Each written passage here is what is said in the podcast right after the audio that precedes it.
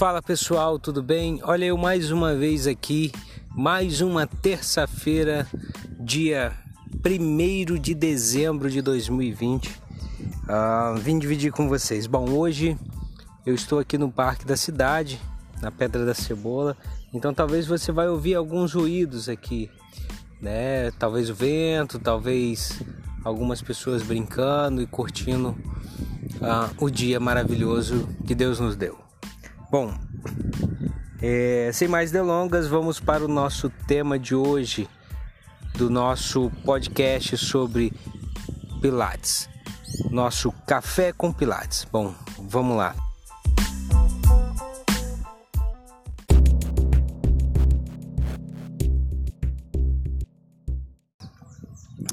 Hoje eu quero dividir com vocês o legado que o Pilates deixou para toda a humanidade para você também.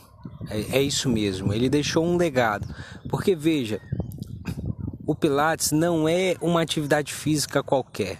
O Pilates é um estilo de vida. E o Pilates, obviamente, deixou uh, essa todo esse legado para gente. E o que é ele? Nós definimos como a powerhouse. Ele falava muito sobre powerhouse, ou seja, a casa de força, né?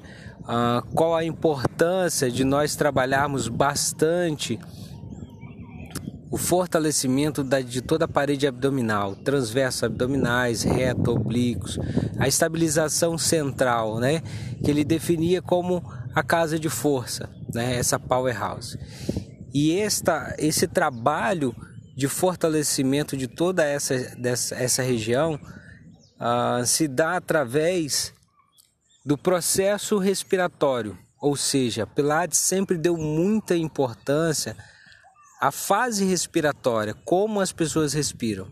Ele já dizia que quem aprende a respirar, aprende a viver.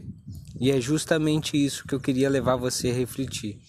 Como você está trabalhando a sua respiração, como você está estabilizando a sua casa de força, né, a sua powerhouse.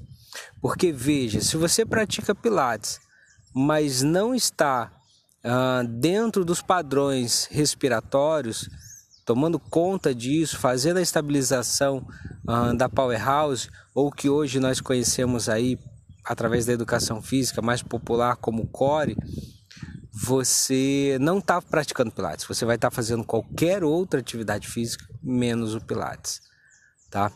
Então serve de reflexão para você que pratica o Pilates. Se você está praticando Pilates sem dar muita importância ao processo respiratório e à estabilidade da região central, né? Uh, você não está praticando Pilates. Você vai estar tá fazendo uma atividade física que vai, vai ter um benefício para você, mas não está praticando a essência do Pilates, esse legado que o Pilates deixou para gente, que é a importância do processo respiratório durante toda a atividade física, tanto no processo concêntrico da musculatura como o processo excêntrico dela. Beleza? Ah, então, gente, é isso que eu queria deixar para vocês. Respirem, aprendam a respirar. Ah, cobrem do seu instrutor de Pilates um processo respiratório para que ele massifique isso com você, para que ele cobre isso de você e aprenda a respirar de forma correta. Porque se você aprender a respirar, com certeza você vai ter uma melhor qualidade de vida. Sua vida vai melhorar muito. São muitos benefícios e que fica da próxima, para a próxima oportunidade, para a próxima semana, uh, o nosso próximo podcast é justamente falando sobre isso aí, falando sobre quais os benefícios que a respiração traz para nós. Valeu, um forte abraço, uma boa semana para todos nós e até breve.